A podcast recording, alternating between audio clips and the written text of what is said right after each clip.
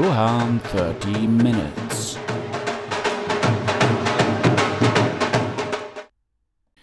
Hallo und herzlich willkommen. Mein Name ist Rohan und ihr hört Rohan 30 Minutes. Diese Woche beschäftige ich mich mit dem Kritiker bzw. mit dem inneren Kritiker. Ich werde das Thema auf zwei Podcast-Folgen aufsplitten, weil es ist einfach zu differenziert, zu groß das Thema, als dass ich das jetzt hier in diesen 13 Minuten oder noch nicht mal 13 Minuten für euch aufbereite. Wichtig ist auf alle Fälle, wie gehe ich mit Kritik um, die von außen kommt als Künstler, also auch als Schriftsteller, geht man ja mit seinem Werk nach außen. Das heißt also im Endeffekt gehe ich auf Lesungen, ich äh, ähm, veröffentliche Bücher oder bin in Anthologien anwesend. Und dort stelle ich mich der Kritik der Öffentlichkeit oder halt auch Kritikern aus Funk, Fernsehen oder halt auch aus von Bloggern. Solange alle diese Leute das Werk gutheißen, ist alles Paletti. Also gegen äh, positive Kritik denke ich mal, da wird niemand irgendetwas haben. Aber was passiert dann in einem, wenn auf einmal negative Kritik kommt? Und die Kritik vielleicht sogar, ähm, ja, entgleitet und auf die persönliche Schiene geht. Ähm, das sind Sachen, die passieren oder die können überall passieren, sei es jetzt von Bloggern, sei es jetzt aus, dem, ähm, aus den anderen Medien, beziehungsweise halt auch sehr viel in Bewertungsportalen oder beziehungsweise in äh, Bewertungen von Kaufportalen. Die erste Meinung von Leuten ist immer, ich lese keine Kritiken. Ja, gut und schön, aber ähm, irgendwie, wenn man dann schon so angefixt ist und schon merkt, da ist eine Kritik oder wenn man jetzt im Roundabout bei Amazon liest, dass es dann halt äh, x Bewertungen gegeben hat, man ist neugierig. Man wird es definitiv lesen. Man ist angefixt und ähm, ja, und dann hängt man im Endeffekt am Fliegenfänger, besonders dann, wenn die ganzen Sachen in die Richtung negativ gehen. Ja, und was passiert dann? Man ärgert sich erstmal. Also im Endeffekt das Baby, das man selber erschaffen hat, geht raus in die Welt und ja, wird von Leuten, die man auch nicht kennt, zerrissen. Okay, es ist einfach so, dem muss man sich als Künstler stellen und ähm, ja, wenn man äh, sich dem nicht stellen möchte, ist ganz klar, dann darf man nichts veröffentlichen. Es ist egal, ob es Musik ist, es ist egal, ob Schauspieler oder Schriftsteller, es äh, werden immer wieder Leute kommen, die einen loben und es werden immer Leute kommen, die einen dann negativ kritisieren. Was macht man?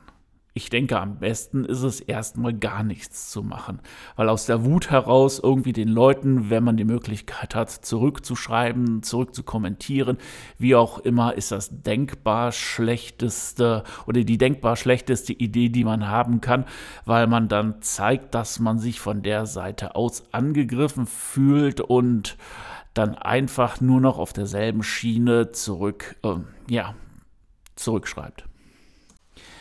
Wenn man antworten möchte, dann sollte man das wirklich tun. Entweder eine Nacht drüber schlafen, weiß ich nicht, eine Runde ums Haus joggen, wie auch immer. Und dann sachlich und konkret antworten. Nur so zeigt man auch wirklich, dass man professionell ist und dass man dann halt auch in diese Schiene der Künstler, die dann professionell arbeitet, reingehört. Und vielleicht ist ja auch in der Kritik was dran. Vielleicht muss man einfach, wenn man über die Wut drüber ist, mal schauen, hat derjenige vielleicht recht? Ist es etwas, was ich persönlich, auch wenn ich mich gerade angegriffen fühle, für meine spätere Arbeit mitnehmen kann, die ich umsetzen kann und vielleicht werde ich auch dadurch besser?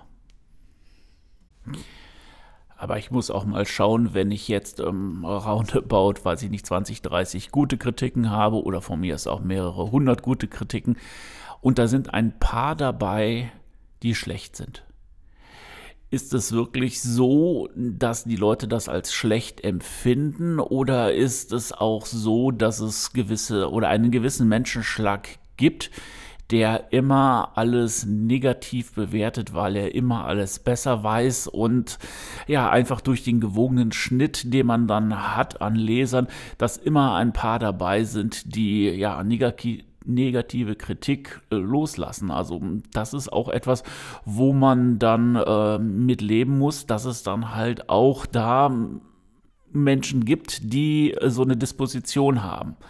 Aber äh, wenn der große Teil der Leute sagt, das ist gut oder schreibt, dann äh, würde ich auch mich eher daraufhin äh, konzentrieren, als diesen, diesen kleinen Teil dann hinterher zu laufen und sich dann persönlich auch selber schlecht zu machen.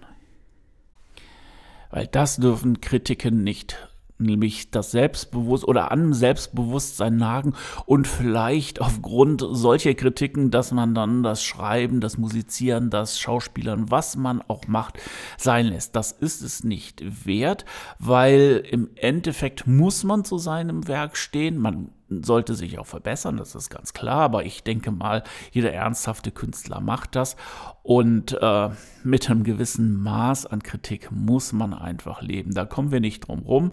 Das war so, das ist so und im Endeffekt wird es auch immer so bleiben. Ob ihr die jetzt liest, ob ihr das ignoriert, das ist natürlich im Endeffekt eure Sache, aber lasst euch nicht von eurem Weg abbringen, nämlich das ist euer Weg und wenn ihr meint und ihr fühlt, dass es gut ist, dann ist er auch gut.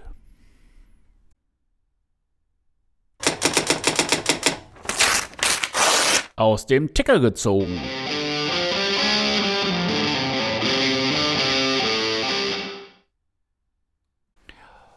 Die Tassen auf Janosch. Der Mann ist am 11. März 90 Jahre alt geworden.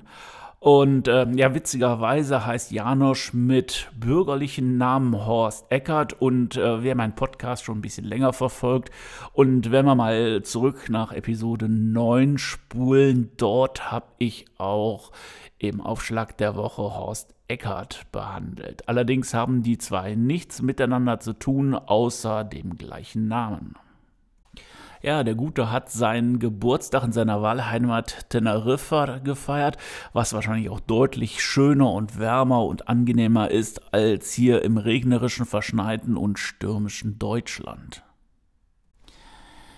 Jetzt stellte man sich vor, Janosch hat in seiner schöpferischen Tätigkeit bis dato 150 Bücher verfasst, die auch noch in 30 Sprachen übersetzt worden sind mal kurz nachgerechnet, wenn ich für jedes Buch ein Belegexemplar bekomme und äh, 150 Bücher und das 30 Sprachen, dann hat, glaube ich, dieser Mann alleine mit seinen Belegexemplaren eine komplette Bibliothek aufgebaut. Also mal kurz nachgerechnet wären das genau 4500 Bücher und alle und auf allen steht sein Name drauf. Also das ist schon, ja, Respekt.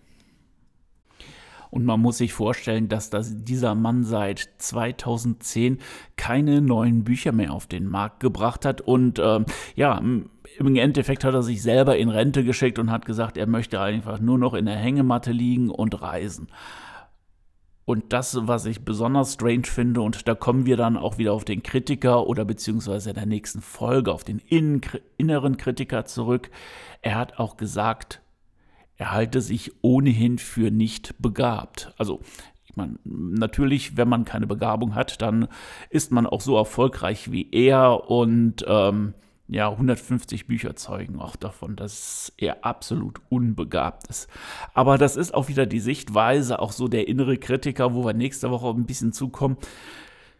Vielleicht hat er das aus Spaß gesagt, vielleicht ist es auch der Selbstzweifel, der auch einem Künstler immer innewohnt. Ich weiß es nicht. Wie gesagt, noch einmal Happy Birthday und auf die nächsten 90 Jahre, Janosch. Aufschlag der Woche.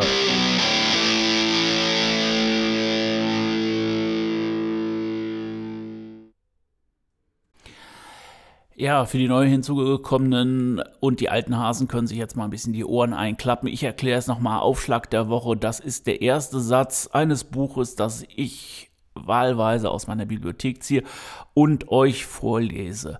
Für mich ist es wichtig, oder was heißt wichtig, aber es ist immer so der erste Satz, wie fängt ein Buch an, wie zieht der Autor seinen, äh, seinen Leser mit in die Geschichte rein oder tut er das überhaupt? Ist der erste Satz vielleicht belanglos? Man weiß es nicht, aber ich finde es sehr spannend und diese Spannung und dieses ja Febel daran möchte ich euch teilhaben lassen. Dieses Mal hat es die britische Schriftstellerin Agatha Christie getroffen und zwar auch aus ihrem riesigen Fundus Der unheimliche Weg, geschrieben respektive erschienen 1954. Vielleicht so als Fun Fact am Rande. Ähm, Im Roman oder der Roman reflektiert auch die Ereignisse von einem Spionagefall, in dem Bruno, ich hoffe, ich spreche das richtig aus, konnte Ponte Corvo und Klaus Fuchs in den 50er Jahren beteiligt waren. Das waren zwei Physiker, die dann naja, schlussendlich in die Sowjetunion übergelaufen sind. Agatha Christie, Der unheimliche Weg. Der Mann hinter dem Schreibtisch zeigte jenes blasse Aussehen, das Menschen eigen ist, die den größten Teil ihres Lebens bei künstlicher Beleuchtung arbeiten war der erste Satz schon eine Selbstreflexion von Agatha Christie. Also man weiß ja von ihr, dass sie, wo sie ging und stand und äh, immer und immer wieder an ihren Arbeiten feilte, sich Notizen machte, also sehr, sehr tief in ihre Geschichten auch eingetaucht ist. Und vielleicht hat sie sich da auch mal so ein bisschen selber gesehen, ähm, ja, so als äh, schreibender Workaholic. Ja, und das war's wieder mal für diese Woche.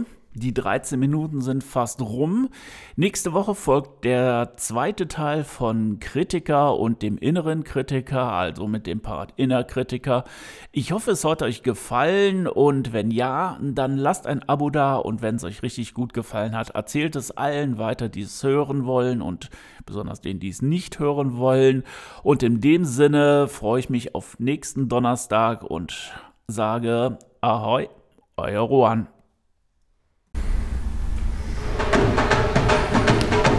Rohan 30 Minutes.